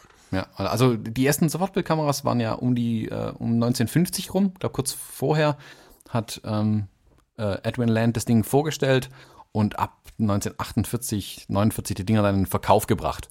Ähm, und dann waren es aber immer noch, also für heutige Verhältnisse, komplexe kleine Geräte, mit denen eigentlich meiner Meinung nach nur, also meine, damals sowieso die, die Fotografen, die halt wirklich Fotograf sein wollten, was anfangen konnten. Das war jetzt kein massentaugliches Ding, das man einfach äh, Oma Brömmelkamp in die Hand drücken konnte und mhm. hier mach mal Bilder. Der große, ja. große Durchbruch für Sofortbildkameras kam in den 70er Jahren, als dieser Integralfilm dann ähm, mhm. Einzug fand in die Fotografie. Und das sind die, die bis heute eigentlich immer noch gleich sind, also wo einfach nur äh, ein kleines Bildchen ist, das dann rauskommt und sich selbst entwickelt. Bei diesen mhm. Trennbildfilmen, der Name sagt es ganz gut im Deutschen, deutsche Sprache manchmal so genau, man trennt das. Bild voneinander, also man lässt es entwickeln. Also man macht das Bild, dann entwickelt es eine Weile und dann reißt man es so äh, auseinander und dann trennt man positiv und negativ und Kram und was denn alles da drin ist. Und dann hat man auf der einen Seite das Negativ, mit dem man nicht mehr viel anfangen kann, und das Positiv auf der anderen Seite. Und das ist dann das ah, eigentliche Bild. Stopp. Genau, genau. Da darfst du gerne einhaken. Nicht mehr viel anfangen kann. Genau. Ich, ich finde das, ich finde ganz oft das Negativ viel spannender als das Positiv. Das ist irgendwie, also, ähm, ich habe ganz oft abgetrennt und während ich dann gedacht habe, naja, hast halt irgendwie aus dem Fenster fotografiert, hm, oder hast halt irgendwie in deinem Zimmer fotografiert oder so, dann hast du halt ein Bild mit einem schönen Rahmen, keine Frage und so. Das Negativ hatte aber ohne Photoshop eine schön unwirkliche Art und Weise, war aber dennoch besser zu erkennen, als man das von einem Negativ zum Beispiel kennt, wenn man so ein Filmnegativ mal einfach irgendwie vors Licht hält. Das war, das war auch ein Bild. So, und ich fand, das Negativ hatte immer was Künstlerisches. Das hatte, insbesondere im schwarz-weißen Film hatte das was Künstlerisches, was ganz Wertvolles. Also ich mag diese Negative sehr. Also die abgerissene Seite quasi. Das ähm, war aber so nicht gedacht, das stimmt schon. Der war für die Tonne gedacht, ja. Ja. Ja, also man konnte ihn nicht wiederverwenden wie andere Negative. Mhm. Also von einem Kleinbild negativ kann ich ja noch Abzüge machen. Also so funktioniert es überhaupt, Abzüge zu machen. Bei dem Sofortbild, das war ein Wegwerfprodukt dann mehr oder weniger. Das Prozess ist dann einfach. Hm. Genau. Und ja, in den 70ern kam dann dieser, ähm, wie heißt der, Integralfilm und mit dem ging es dann also richtig los. Also gefühlt für mich, 80er Jahre hatte jeder eine Polaroid-Kamera und die haben auch diesen, wie hast du vorhin gesagt, diesen Mad Max-Charme. Also ich verbinde Polaroid immer so ein bisschen mit diesen, äh, diese weißen Plastikkameras einfach, die äh, diese Keilform hatten. Ähm, und die sind für mich voll 80er. Die sehen aus wie 80er. Also wenn ich an 80er denke, kommt bei mir automatisch dieses Bild von diesen Kameras einfach auch mit hoch. Mhm, ja. ähm, damals hat dann auch ähm, die, also die Firma Polaroid hatte die ganzen Patente auch auf diese Kameras, die Filme und alles. Ähm, und dann gab es ja die ersten äh, Marktbegleiter, wie man sie wohlwollend nennen kann, mit Kodak und Fuji. Und das habe ich jetzt auch erst kürzlich erfahren, dass Kodak die Dinger gebaut hat, ohne sich mit Polaroid irgendwie abzusprechen. Die haben sich einfach gedacht, hey, machen wir mal. Und haben sich dann ja unglücklich wie Kodak manchmal ist, sich in den 80ern in einen riesen Rechtsstreit mit Polaroid begeben, den sie natürlich verloren haben. Ähm, fand Neun ich total spannend. Jahre Rechtsstreit, ne? Ja, also ging Neun eine Weile. Jahre. Mhm. ja. Das muss man sich mal vorstellen. Und am Ende musste Kodak dann den ganzen Krempel einstampfen ähm, und konnte nichts mehr damit machen. Also die Kameras gibt es vermutlich bis heute, aber die sind nicht mehr zu gebrauchen. Da gibt es also gar keine Filme und nichts mehr dafür. Oder seit den 80ern dann ja schon nicht mehr genau genommen. Und Kodak hat sogar an seine eigenen Kunden ähm, dann Kompensationszahlungen quasi noch gemacht, weil die Leute ja Kameras gekauft hatten, die sie jetzt nicht mehr verwenden konnten. Total spannend irgendwie. Glücklicher rausgekommen aus der ganzen Sache ist Fujifilm, witzigerweise. Das wusste ich nämlich auch nicht. Fujifilm hatte sich von Kodak die Kameras und die Technik ein Stück weit lizenziert, um selbst was herzustellen. Ähm, und nachdem dann Kodak von Polaroid eine Ohrfeige bekommen hat vor Gericht, hat Fuji dann aber den richtigen Schritt gemacht, sage ich mal, und sich mit Polaroid dann äh, in Verhandlungen begeben und gesagt, hey, cool, wir finden Sofortbild geil, lasst uns das doch zusammen machen. Ähm, wie können wir mit euch da arbeiten? Und ich denke, wenn man jetzt sieht, dass Fuji heute ja im Sofortbildbereich wirklich der Name ist mittlerweile mit Instax, ähm, könnte das wirklich so ein Stück Erbe sein von vor 30 Jahren, als man damit, als sie sich damals mit Polaroid gut gestellt haben. Ja, das denke ich schon. Ja, zumal sie ja, die werden ja ihre Archive haben. Und auch wenn natürlich äh, Firmenstrukturen sich massiv, auch gerade bei Fuji massiv geändert haben, ähm, werden die einfach aus alten, aus alten Erfahrungen gegriffen haben. Wie sie da rangekommen sind, ob die alle noch im eigenen Archiv waren, ist die Frage, weil Fujifilm ja zwischendurch eine mittlere Katastrophe war, das muss man auch so sagen. Ne? Also während des Digitalbooms, na, da gab es, wie hieß die, die S, S1, S2000, wie hieß das Ding? Also es gab ja so zwei, drei Versuche, wo Fujifilm gar nicht so schlecht war, aber sie haben es halt nicht so richtig gerockt bekommen. Kompaktkameras haben sie nie so richtig, so richtig, richtig gerockt bekommen. So aber dennoch glaube ich ja nicht nur, weil es gerade scheiße lief, haben sie alles weggeschmissen, sondern diese Sachen lagen ja da. Und mhm. ich glaube schon, dass sie sich da einfach an der richtigen Stelle erinnert haben.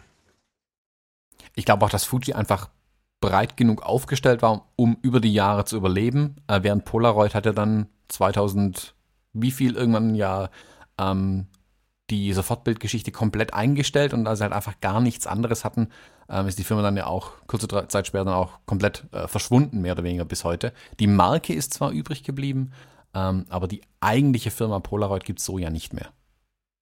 Die ist, du hast jetzt ähm, da ein bisschen mehr gelesen. Ist es so, dass die, die Marke Polaroid sitzt jetzt in Holland, oder? Niederländische Marke, oder? Genau, so, also das ist ja ein bisschen ein verworrenes Ding. Also viele bringen ja immer den Hersteller und die Marke unter einen Hut. Das muss ja aber nicht immer so sein. Also man kann Marken ja abtrennen von Herstellern auch. Man kann sich Markennamen mhm. lizenzieren und, und, und.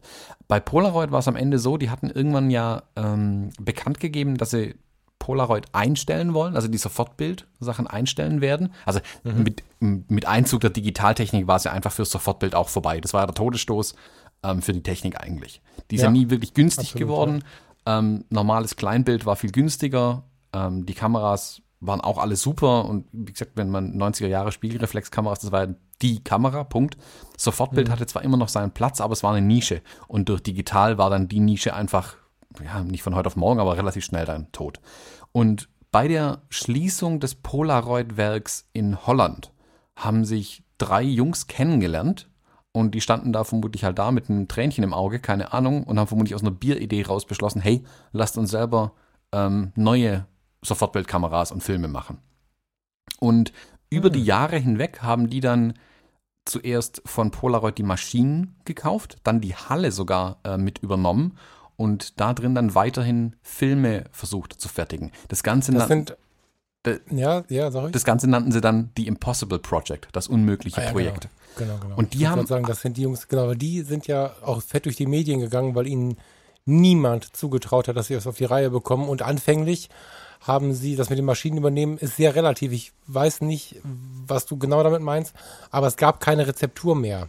Mhm. Es gab in diesen ersten Jahren keine, keine Möglichkeit mehr darauf zurückzugreifen, wie entsteht so. Sie mussten diesen Impossible-Film neu konstruieren. Die mussten komplett neu herausfinden, wie funktioniert sofort Film, weil Polaroid alles vernichtet hatte.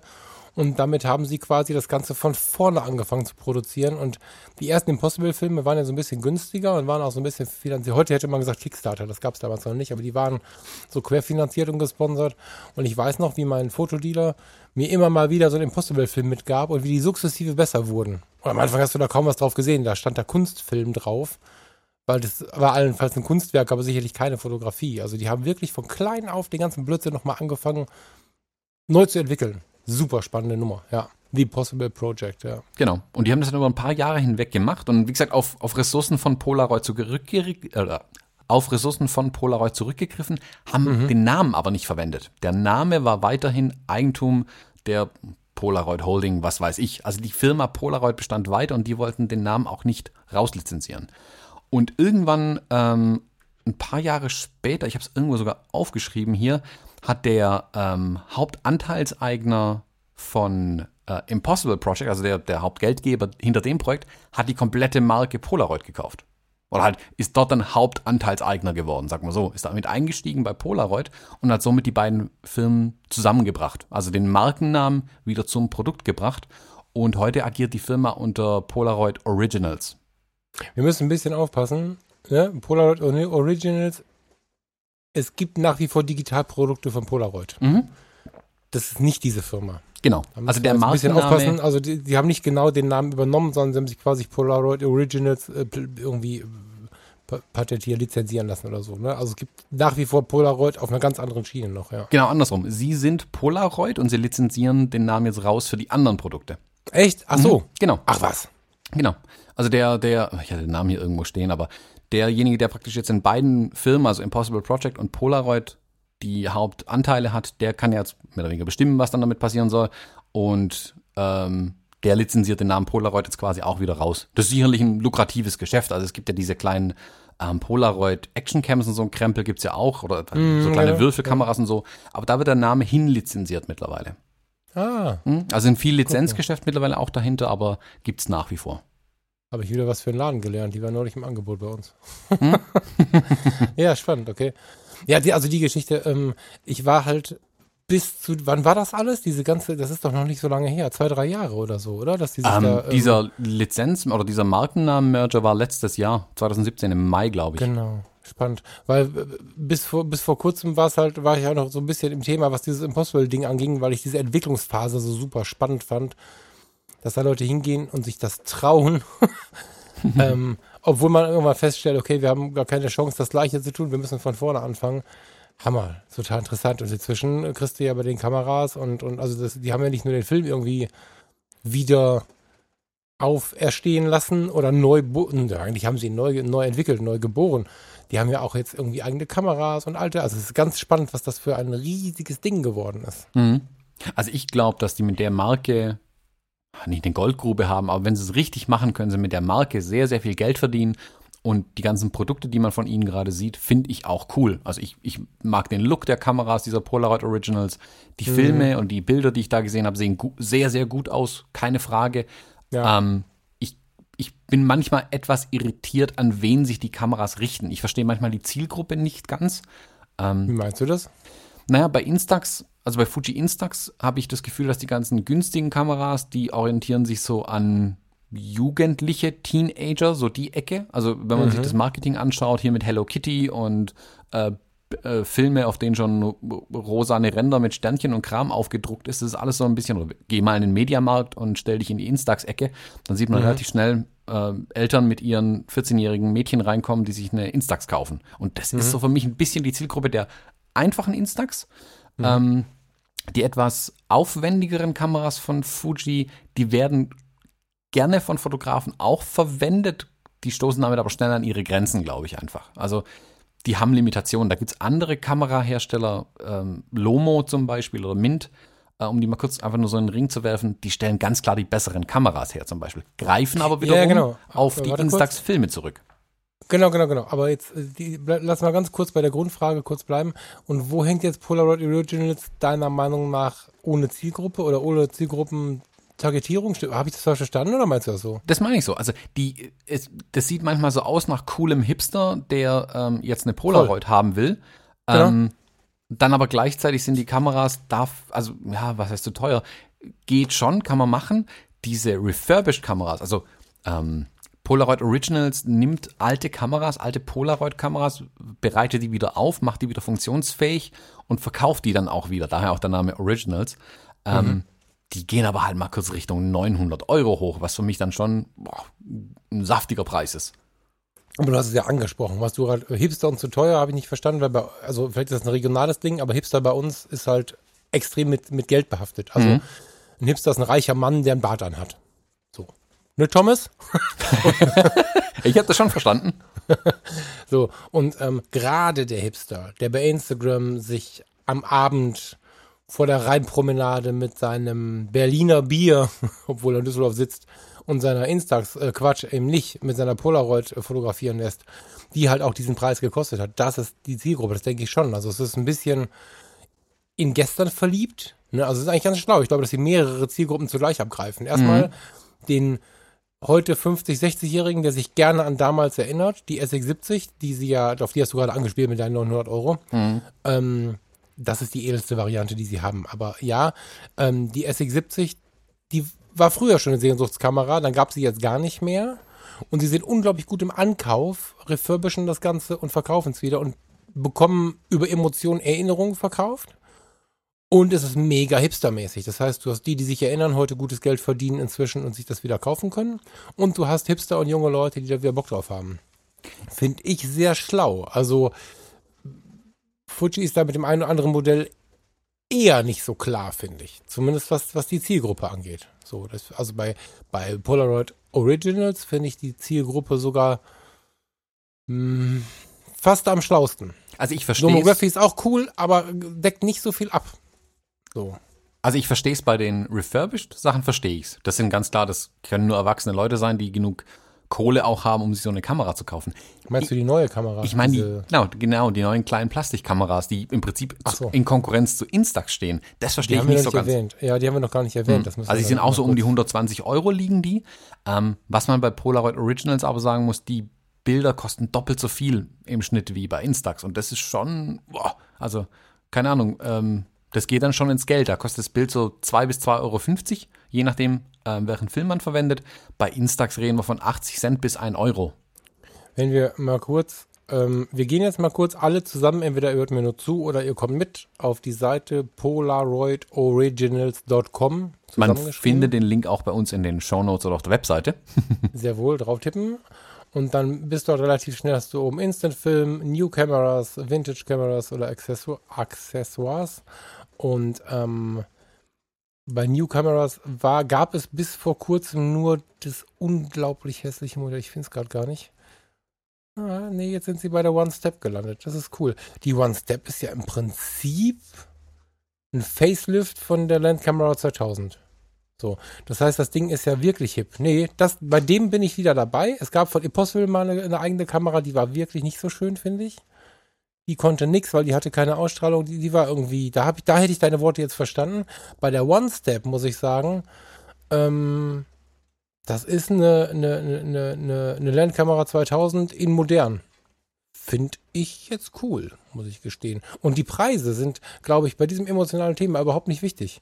Also es gibt da sicherlich Menschen, die müssen, äh, muss ich auch, aufs Geld gucken. Überhaupt keine Frage. Aber Sofortbild ist nicht logisch, rechnet sich nicht, ist ein sehr, sehr emotionales Thema.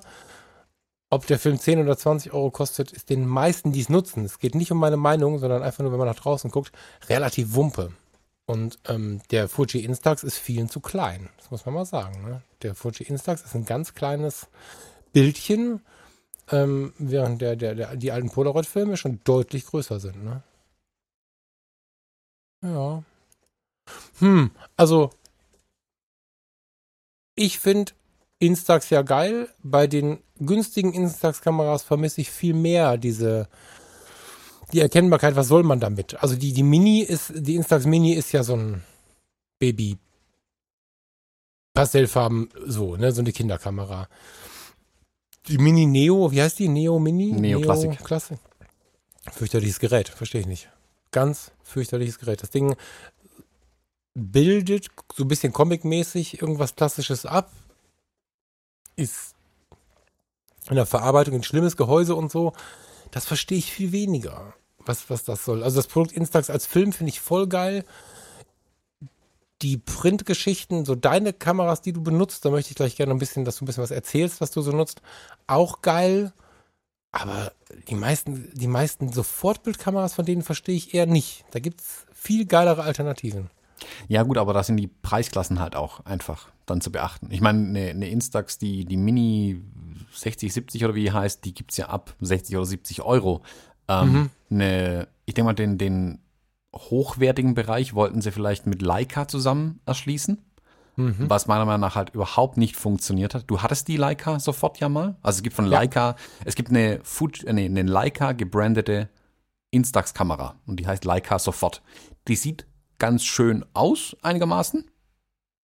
Die hatten ein richtig gutes Gehäuse. Also, ja. Kostet also, aber halt auch 290 Euro. Ja, aber 290 Euro, 90 äh, Prozent von den Leuten, die hier zuhören, kaufen sich fürs dreifache Kameras und fürs fünffache Objektive. Man, man muss natürlich immer vorsichtig sein. Ich habe genug Zeiten im Leben, wo 290 Euro einfach nicht möglich sind. Schon gar nicht für so ein On-Top-Spaßding. Das ist viel Geld, ne? Aber wenn's geil, wenn's, wenn's du zum Ende gedacht wäre, hätte ich mir auch drei davon gekauft, weil, weil, weil ähm, ich einfach immer mich bei damals gab es die breite Masse noch nicht. Wir haben gleich noch ein paar Kameras zur Alternative, die sind richtig geil, die gab es damals einfach nicht. Es gab die Instax und es gab dann plötzlich die Leica sofort. Ich bin auf die Messe gerannt, ich bin zur Leica gerannt, ich habe diese Kamera in die Hände genommen. Ich fand sie so geil, weil das Gehäuse, du hast halt ein wertiges Gehäuse. Das widerspricht sich mit dem Wort Instax eigentlich. Oder bis zu dem Zeitpunkt hat es sich mit dem Wort Instax widersprochen und Leica sofort. Das ist ein, das ist ein, ein passender Name zur Marke. Das war schon alles ziemlich durchdacht. Dass sie das gleiche Plastikobjektiv vorne vorgeknallt haben, mhm. ohne am Design was zu ändern, wie bei der Instax. War nicht so schlau, aber ist wahrscheinlich einfach auch eine Preisfrage. Aber das ist mein Problem. Ich meine, ein Gehäuse darf ja gut sein und schön, das ist alles okay, aber dann die gleiche Optik halt zu verwenden, die halt. Genau, als das Leica insbesondere. Genau, genau als Leica, Leica genau. Das hat für mich halt ja. ein Markenproblem. Also wenn ich Leica kaufe, dann ja. erwarte ich schon was anderes ja. Als eine, ich sag mal, ein bisschen teureres Plastik verwendet als die Instax. Genau, und noch schlimmer war, dass das der gleiche Sucher war. Ja, der war, der also ist ja grauenhaft. Es gibt ja, genau, es gibt ja auf dem gesamten Markt der Fotografie, glaube ich, nicht so einen bescheidenen Sucher wie den, der in den Instax-Kameras drin ist. Und, mhm. und dann habe ich auch gedacht, kaufst du dir eine Leica. Leica steht für Optik, für, hm, ich wollte jetzt keinen, es war mir total klar, dass da jetzt keine Leica-Linse drauf ist und ich dann die klarsten Bilder der Welt bekomme. Aber dass es ein bisschen geiler ist, hätte ich ja schon erwartet, ne? Und ähm, optisch war es genau, also das Ergebnis war genau das gleiche. Und, und, und der Sucher war halt auch der, der gleiche. Und, und damit habe ich dann nach wenigen Tagen, nee, nach wenigen Wochen, muss ich sagen. Ich habe es dann nochmal mit nach Texel genommen und habe gedacht, vielleicht werde ich im Urlaub warm, bisschen Schafe fotografieren oder so, aber keine Chance. Weder im Porträt noch Landschaft. Das Ding konnte mich null rocken, weil du hast das in der Hand, das ist wertig, es sieht schön aus, es ist irgendwie ein Schmuckstück. Du nimmst es vor die Nase und denkst, boah, wie ätzend ist das, das zu bedienen. Ja, Leica sofort ist im Prinzip ja, das war nix. Ja, ist so ein bisschen dead on arrival. Also war, also ich, wo ich die erste in der Hand hatte, dachte ich mir sofort, okay, das ist aber schade, da ist eine, eine Chance vertan worden, einfach ein bisschen. Genau. Ja.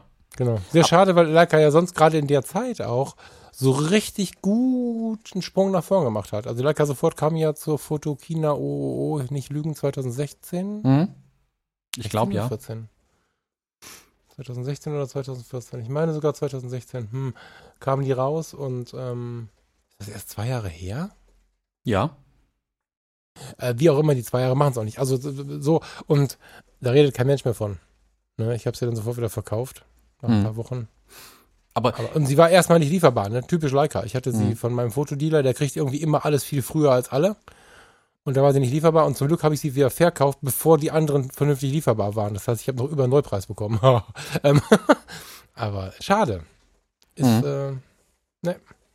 Ist ja, aber ich glaube, die, Fuji hat da mit aber auch ein bisschen Position bezogen, weil Fuji bleibt, glaube ich, dem günstigen Segment treu. Ich glaube, die haben gar nicht den Mhm. Anspruch, ähm, in Anführungszeichen gescheite Instax-Kameras äh, zu bauen, mit denen man tatsächlich gut fotografieren kann. Nicht, dass das jetzt per se schlechte Kameras sind. Es gibt, keine Ahnung, Steffen Böttcher hat ja auch anfangs mit den Instax-Kameras fotografiert und Mhm. da schon richtig coole Sachen gemacht, aber da war viel Luft nach oben. Und ich glaube, die Firma, die da zuerst reingesprungen ist und die Lücke versucht hat zu besetzen, war Lomography. Ja.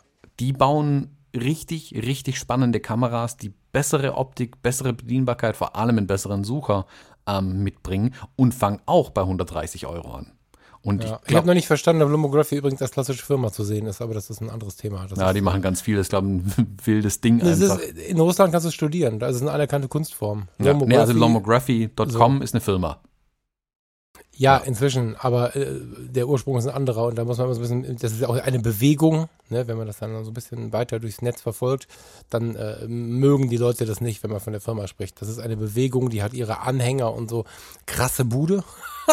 Und kommt ja ursprünglich, also wer schon ein bisschen länger fotografiert, kennt von damals noch die Diana F zum Beispiel, die war sehr, sehr beliebt. Und wie hieß das andere Ding, Lomo LCA oder so, die kostet richtig Geld, glaube ich.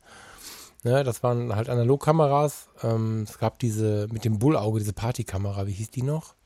Also die sind schon sehr, sehr lange im Rennen, aber in der letzten Zeit haben sie tatsächlich hochwertigst, naja, hochwertigst, das ist jetzt auch übertrieben, das sind auch Kunststoffkameras, aber vergleichsweise hochwertigen Kram ähm, gebaut, der echt Spaß macht. Hast du eine Lieblingskamera bei denen? Ähm, ich habe eine Lieblingskamera bei denen, die ich mir jetzt, glaube ich, kaufen muss, sagen wir mal so.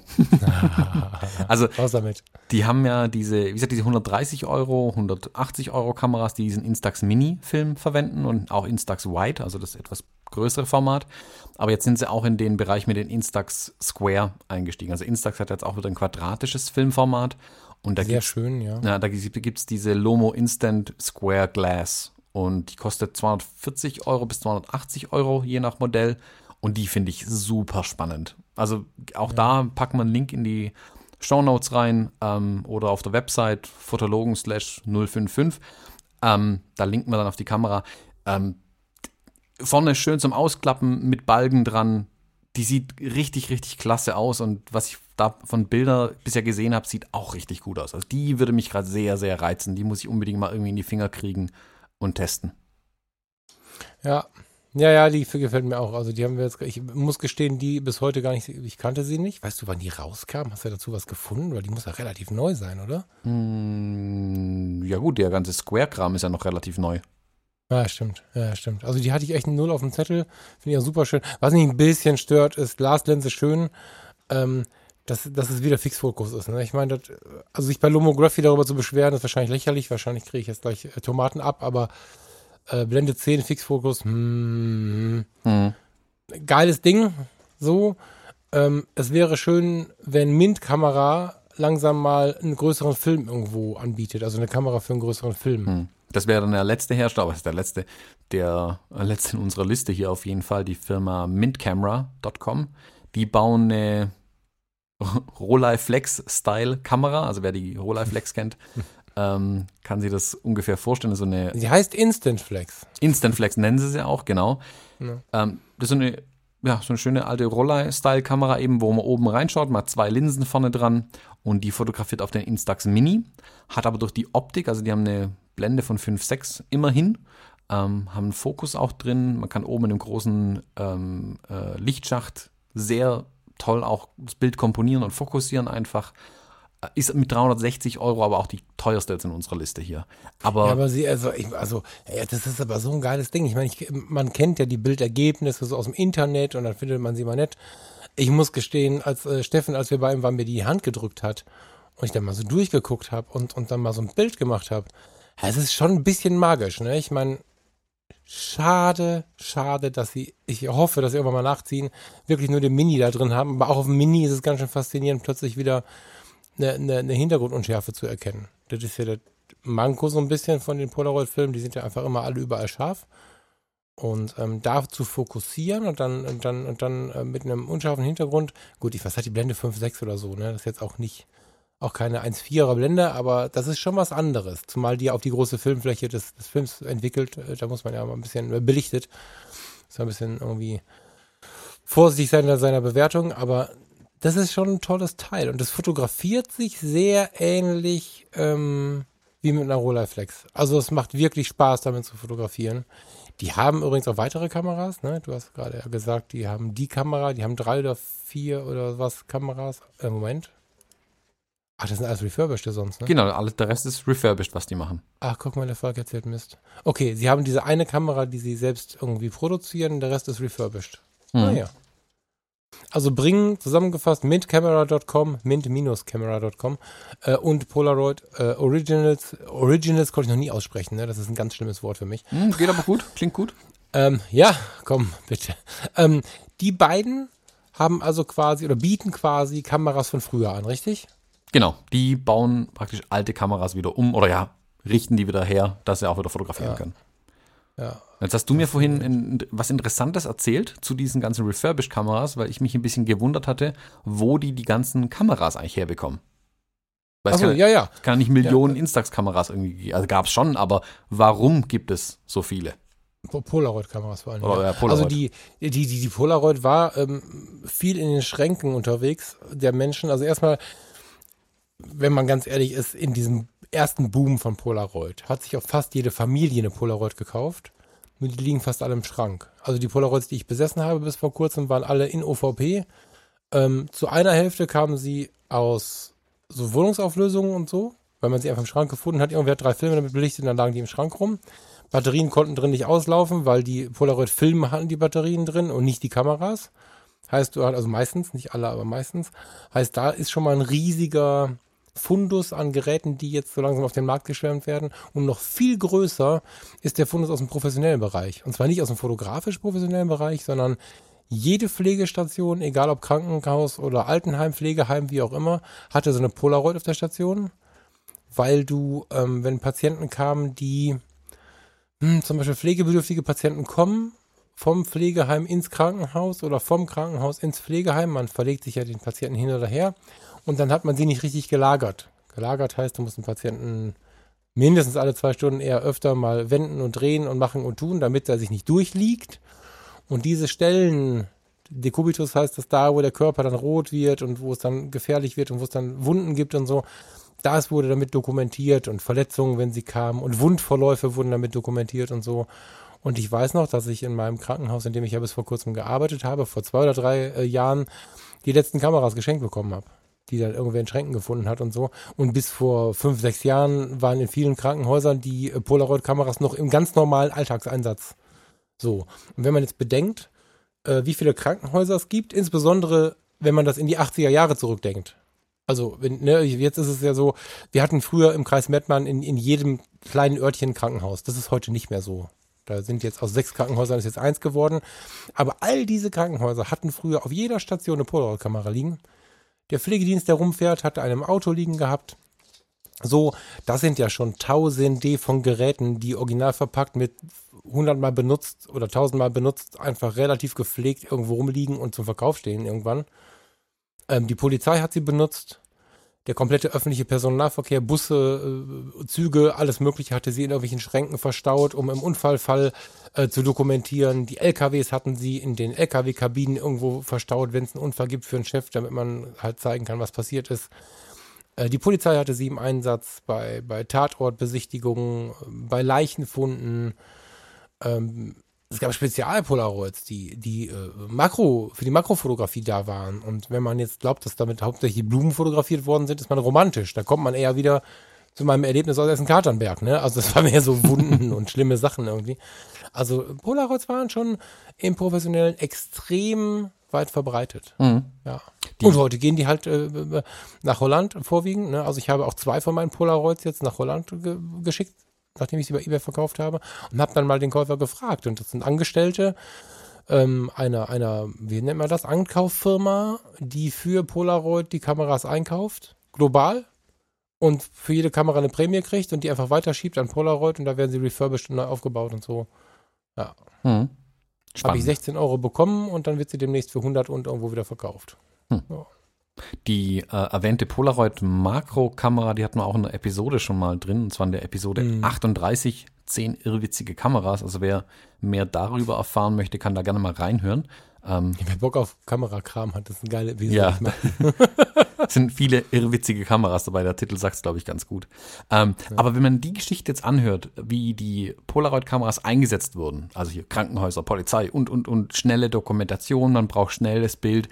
Mhm. Und wenn das einen so signifikanten Anteil der Kameras ja ausgemacht hat, die verkauft wurden, ist, glaube ich, völlig logisch, ähm, warum digital der Todesstoß für Polaroid war. Ja. Weil ja, ab total. der Sekunde, wo, Pol äh, wo Digitalbilder ausreichende Qualität geliefert haben, um das abzudecken, braucht kein Mensch mehr eine Polaroid-Kamera. Und dann ja. bricht den ja relativ schnell an so einen Bereich weg. Klar, und dann fehlt auch das Geld irgendwann und dann kann man sich auch nicht umorientieren, weil selbst im privaten Bereich ja das sofort äh, digital extrem schnell Einzug gehalten hat. Ende der 90er sind die, sind die spätestens völlig zerbrochen alle, weil es ist ja so, dass die Schnelligkeit das einzige Argument war. Weil, weil wenn du wenn du, kannst ja heute auch machen, nimm dir mal vom DM einen Buntfilm mit. Ich meine, die gibt es ja in jedem DM liegen oder, oder Rossmann oder wie heißen sie bei euch? Müller, ja, Hubert, Rossmann, nee, DM. Müller, Müller, genau. Wenn, wenn du da jetzt so einen, so einen Film mitnimmst und packst den in irgendeine Analogkamera, die du irgendwo hier hast, von mir ist auch ein Fixfokus-Ding irgendwie, da machst du 336 Bilder und die sind von der Qualität schon in Ordnung. Das ist gut und auch viel besser als eine Polaroid äh, abbildet. So. Das heißt, es gab aus damaliger Sicht, damals gab es ja auch diesen Erinnerungsfaktor noch nicht, weil den Polaroid gab es ja überall. Diesen romantischen Blick nach gestern, den wir heute haben, den gab es ja damals nicht. Du hast da einfach nur ganz pragmatisch geguckt, welches Bild ist besser und das war mit Abstand das Bild auf dem Film. Das heißt, das einzige Argument war schnell. Und, und dann plötzlich kamen die Digitalkameras. Und zur Dokumentation brauchtest du ja auch noch keine Riesenauflösungen. Und selbst die ersten Digitalkameras mit 640 x 480 konnten das, was eine Polaroid konnte. Also, äh, ne, da war mehr eine Preisfrage am Anfang, dass also erst die, die gut budgetierten Bereiche das Ganze getauscht haben. Das ist dann sukzessive nach hinten gerutscht, was auch erklärt, warum die Krankenhäuser erst vor wenigen Jahren die letzten Kameras abgegeben haben. Aber ich weiß zum Beispiel am Flughafen Düsseldorf, ich war Zivi da, 97, 98, war ich Zivildienstleistender äh, in dem Medical Service beim Flughafen Düsseldorf. Und da war es so, dass äh, die Leute von der Flughafen heißen die GmbH Flughafen Düsseldorf GmbH, die hatten früher natürlich einen ganz anderen Namen. Äh, die hatten zur Dokumentation, Vorfeldkontrolle, all sowas, hatten schon so eine riesige ähm, Digitalkamera. Da sprachen wir in den zehn ihr witzigsten, ihr witzigsten Kameras, also in der Episode 38 auch mal drüber. Das war ein Riesending, das hat 640 mal 480 oder so aufgelöst, aber da konntest du auch schon drucken. Und damit war die Polaroid, wenn man nicht aufs Geld gucken musste, völlig vorbei, weil du hattest eine Datei und einen Print keine Diskussion mehr, Polaroid am Arsch. Und wenn du dann sukzessive gesehen hast, wie die günstiger wurden, ich meine, die ersten Digitalkameras waren ja schlicht nicht bezahlbar, gab es lange Jahre keinen Grund für Polaroid, bis dass die pleite gegangen sind und jetzt erst haben die nur eine Chance. The Impossible Project ist nur possible geworden, weil wir uns jetzt erinnern, weil wir den Look mögen, den diese Chemie da macht. Das ist nur ein Fehler. Das ist einfach nur nicht so geil, wenn man ganz ehrlich ist. Aber genau das mögen wir. So. Ja. Ja, ich glaube, dass diese Polaroids schon auch, oder halt Sofortbildbilder im Moment schon auch auf diese Analogwelle mitschwimmen, die ja momentan äh, läuft. Also dieser, angefangen ja durch die Fotofilter, die man dann irgendwann hier in Instagram und Hipstermatic und sonst was hatte, haben die Leute, mhm. glaube ich, wieder Lust bekommen auf diesen Look dieser analogen Bilder auch. Und ich denke mal, dass Instax, Polaroid Originals alle da mitschwimmen im Moment noch. Ich glaube, dass da auch einiges hängen bleiben wird. Also ich glaube, diese reine Analogtechnik wird auch nicht komplett verschwinden.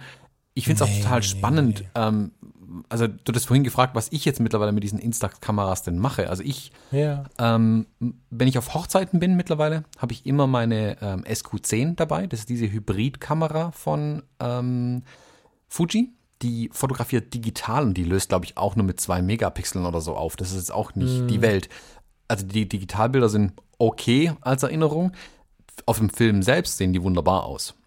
Die ja. fotografiert in diesem Square-Format und ich habe noch diesen kleinen Instax-Drucker äh, dabei, wo ich praktisch von meinen Fuji-Kameras aus direkt mich ähm, per WLAN, denke ich mal, verbinden kann und dann direkt auf dem kleinen Drucker äh, meine Prints machen kann aus den Bildern, die ich mit meinen Fuji-Kameras schieße. Und ja. den Leuten während der Hochzeit direkt irgendein Bild, also möglichst ein gutes, in die Hand drücken zu können, ist ein Riesenerlebnis nach wie vor für die Leute. Ja, aber äh, da spielt das Polaroid eine große Rolle, muss ich sagen. Äh, also da, da, spielt diese Geschichte mit der Polaroid eine große Rolle. Ich habe dir meinen Printer ja gegeben.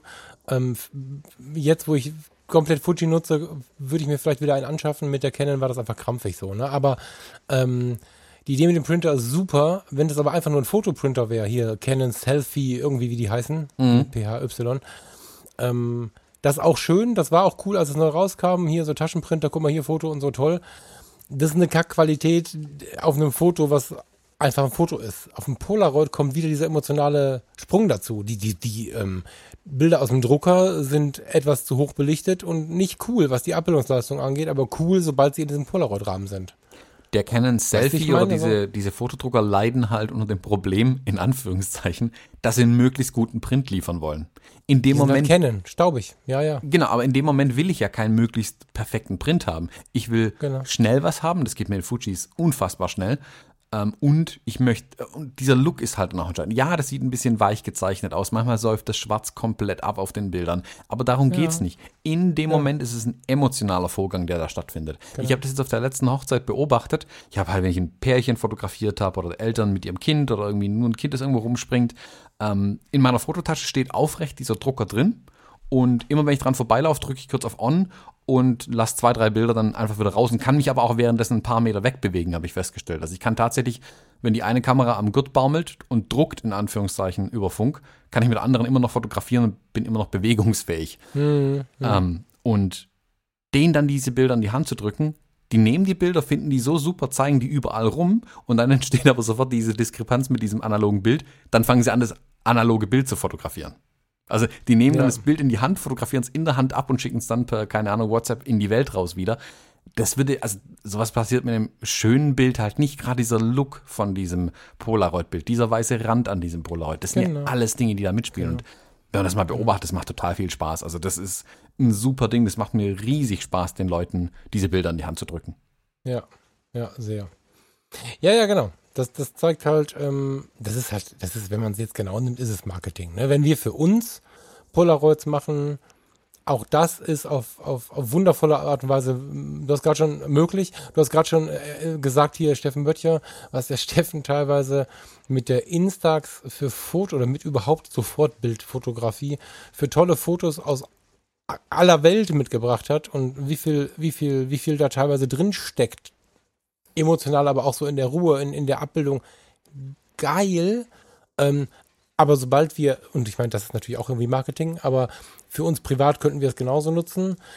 Wenn wir auf eine Hochzeit herumspringen oder sonst was für eine Reportage, die ein bisschen mit irgendeiner, irgendwas mit Emotionen feiern, was der Teufel zu tun hat, und ziehen dann so ein Polaroid, das merken sich die Leute.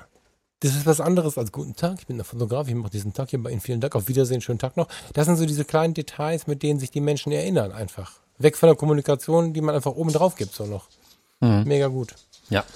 Also das kann ich auch jedem empfehlen. Wir packen die Links auch in die Shownotes rein, ähm, sich die Bilder von Steffen Böttcher mal anzuschauen, was der aus Vietnam an Bildern zum Beispiel mitgebracht hat, wo er ja zum Teil dann wirklich nur noch mit der Instax fotografiert gefühlt. Ähm, richtig, richtig starke Bilder. Also da muss man, da muss sich die Instax auch plötzlich nicht mehr verstecken, ähm, was die Qualität angeht. Ich meine, das sieht alles, ist natürlich grieselig, die Farben sind ausgewaschen. Aber was der aus diesen Kameras rausholt, dann merkt man, wie, wie viele Möglichkeiten doch da drin stecken. Und wie du gesagt hast, der hat ja einige dieser Sofortbildkameras mittlerweile in seinem Fundus. Also diesem, wir hatten bei ihm ja alles Mögliche in der, in der Hand. Diese, diese Mint-Kamera, die Instax-Kameras, die Lomo-Kameras und er hat auch so ein komischen Frankenstein-Apparat gehabt, wo im Prinzip ein Instax zersägt stimmt, worden ist und stimmt, vorne eine andere stimmt, Kamera hingebaut. Ich überlege mir das gerade auch, ob ich irgendwie mit meiner Hasselblatt sowas mal machen soll. Also praktisch ein Magazinrückteil aus einer Instax-Kamera zu bauen. Da gibt es Anleitungen im Internet ja. tatsächlich. Ähm, das würde mich ja schon reizen, ja. sowas mal zu basteln. Ja, ja. Ja, voll. Was man sagen muss, auch da wieder Fotografie in ihrer Urform nicht in Bezug auf Entwickeln, Technik, sondern Bildgestaltung.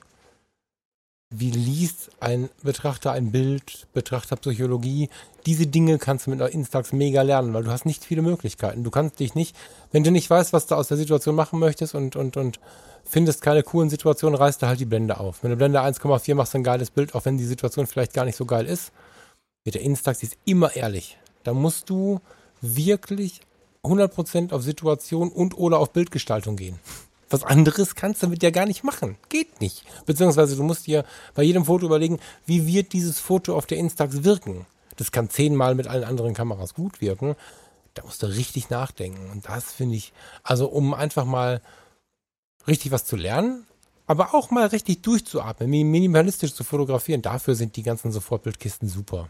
Ich glaube sogar alle. Ich glaube sogar so eine, so eine Mini 8 würde ich nicht anfassen, weil ich die so schlimm finde. Die siehst du nach, nach Pokémon irgendwie aus. Aber ich glaube, selbst mit sowas ist es so, dass du dann ähm, ganz anders da rangehen musst. Und wenn man bei Steffen guckt, oder auch bei vielen anderen, also man googelt einfach mal nach den Filmen, dann findet man Fotos. Das ist atemberaubend. Mhm. Ja, also ich glaube, da kann man ganz viel machen. Da kann man auch konzeptionell ganz viel machen mit diesen Kameras. Also wenn man sich ein bisschen vorher Gedanken macht, dann kommen da richtig, richtig schöne Ergebnisse raus. Konzeptionell könnte jetzt eigentlich jeder, der uns zuhört und so eine Polaroid-Kamera hat oder irgendeine Sofortbildkamera, mal ein Foto davon machen, wie er gerade den Podcast hört und das mal in den Fotologen-Campus stellen, finde ich. Mhm. Also analog was Digitales fotografieren. analog was Digitales, nee, wieso was Digitales? Ja, den Podcast. Ach, du meinst, ach so, stimmt. Ja, das finde ich ganz cool. Hat einer von euch so ein Ding da? Also das wäre ganz geil, wenn wir da irgendwie ein Foto äh, bekommen würden. Wo seid ihr gerade und so? Mhm. Wir haben da ja schon immer mal nachgefragt, aber vielleicht können wir mal gucken, ob jemand die Sofortbildkamera rausholen möchte. Das lohnt sich. Mhm. Ich glaube, ich mache einfach ja. den Anfang. Ich mache ein Bild, wie wir den Podcast aufzeichnen und dann ja, können die Leute bitte. darunter den, die Bilder äh, posten, wie sie den Podcast hören. Das wäre doch was. Ja, ja. Mach das. Ich habe leider keine Instax-Kamera mehr da. Ne? Den Drucker hast du, aber dann machst du das stellvertretend für uns. Ich mache das stellvertretend für dich, das ist kein Problem. Wir, wir, müssen jetzt auch aufhören. Der Regen wird immer stärker. Warte mal, ich bin mal so ruhig. Mal gucken, ob ihr es hören könnt. Ich finde es fürchterlich gemütlich. Ich fürchte aber, dass der Thomas die Krise kriegt, wenn hier noch mehr Regen kommt. aber Kerl muss den Kram ja noch bearbeiten. Insofern, Foto wäre geil. Schönes Wochenende, schöne Zeit und bis nächste Woche. Bis nächste Woche. Tschüss. Tschüss.